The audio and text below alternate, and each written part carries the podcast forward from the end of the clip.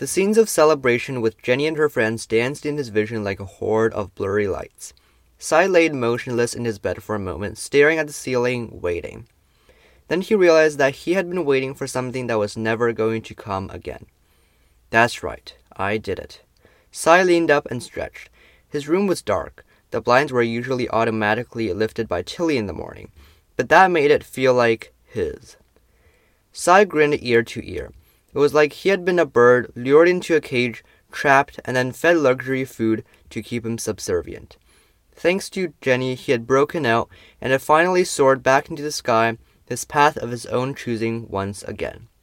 He could get up and eat whatever he wanted, wear whatever he wanted, and head to work whenever and however he wanted, without Tilly's inhuman voice chiding him. And to think that he hadn't even known that he had wanted this until a few days ago. Sai got out of bed, taking great joy in choosing a shirt without Tilly interjecting about the weather and whatnot. I should call my parents, tell them about this crazy adventure I just had. Sai skipped over to the old telephone. A telephone was installed for every apartment room, but he had never used his. Tilly allowed him to make calls from every corner of the planet through Centillion's network. He reached forward to begin typing in his mother's number, but he paused and then realized. Sai didn't know his mother's phone number. For a few moments, Sai refused to believe it was true. There was no way he had forgotten. It was just a short set of numbers, and his mother's, no less. Sai shook his head and sighed. He would just have to find his mother's number later in a notebook that he hoped was still somewhere in his house, though he was unsure what had happened to it after Tilly had rendered it obsolete.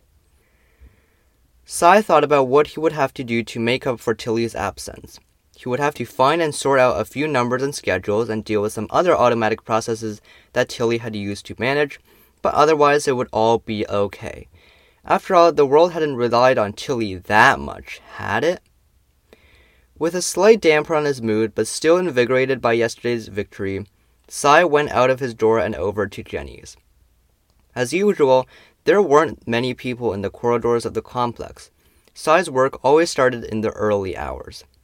He knocked on Jenny's door, and within a few glances of Sai's watch, which he had to dig through multiple drawers to find, as Tilly had been a much more convenient way to tell the time, she stepped out, dressed in casual clothing. Sai thought that the version of Jenny that wasn't bundled in layers of jackets was far more affable. Sai, we did it! Tilly is gone. The world is finally freed from the maws of Centillion. Jenny bounded forwards, motioning for Sai to follow. Here, come see how we've changed the world. Sai suddenly felt giddy. He hadn't even thought of how the world would be after Tilly was gone. Would people finally realize how Tilly had been controlling their lives? Would they realize that they had been saved, given their independence back from Centillion, like he had just a few days prior? He followed Jenny out of the apartment corridor and onto the balcony of the fourth floor, which looked down upon the nearby city. The sun was just beginning to rise in the sky, and Sai thought it resembled the symbol of a new age. A new age free from Tilly. Sai leaned out on the balcony, admiring the world as a breeze that was just a little bit too cold for his self chosen clothing nipped at his skin. He had never stopped to look out on the balcony before. Tilly has always rushed him out for work.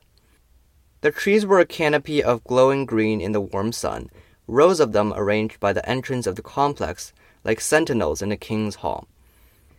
The world seemed abnormally free from people at this hour, probably because Tilly was no longer waking them up, though a few cars were driving down the road in the distance. Then something caught Sai's attention.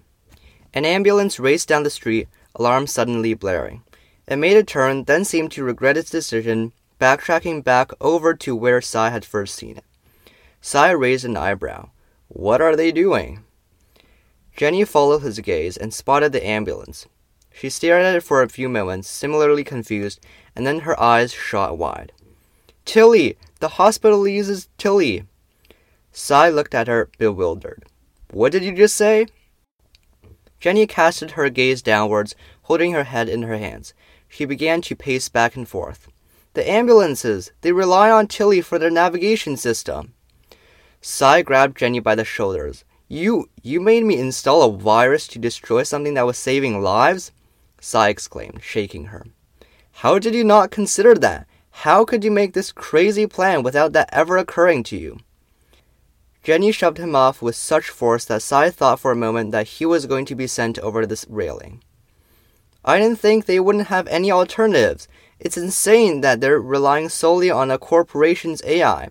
Nobody reasonable would think that's the case. Sai looked at Jenny, brows furrowed. You're crazy. I was right when I first met you. You're a paranoid freak who has no consideration for others. And what about you, Sai? Jenny looked up at Sai, fuming. You're the one that installed the virus. I may have made the weapon, but you were the one to use it. Jenny stepped forwards. You're just as responsible for this as I am, if not more, she snapped. Sai closed his eyes. He could feel his heart beating out of his chest. In a way, Jenny was right. He had blindly listened to her and had been the one to pull the trigger. Sure, Tilly's death wouldn't have been possible without Jenny, but the same could be said for him. Jenny, what what do we do? Jenny stood there for a few moments, face red, and then took a few steps forwards to look over the railing. Finally, she spoke. I have no idea, Sai. We destroyed Tilly, and I still think that's the best for humanity. But she paused, and a breeze began to audibly whirl, capturing the scent of the stinging morning air. Jenny's dejected face looked down at the city that she and Sai may have doomed. I, I don't know, Sai. I don't know what we can do. We shouldn't have destroyed Tilly as simply as we did. We should have put in the proper precautions. We should have discovered the consequences before we installed the virus. Sai muttered. Sai. Sai turned around and began to walk away then there's nothing left for us to talk about. He stepped away, and he could feel a tear beginning to form in his eye. He thought about the excitement, the joy, the, the first sprouting of love in years that he had experienced in the last few days. It had felt like that they were two against the world, and for a few short time it was as if they had won. But now Sai knew that they had made a mistake.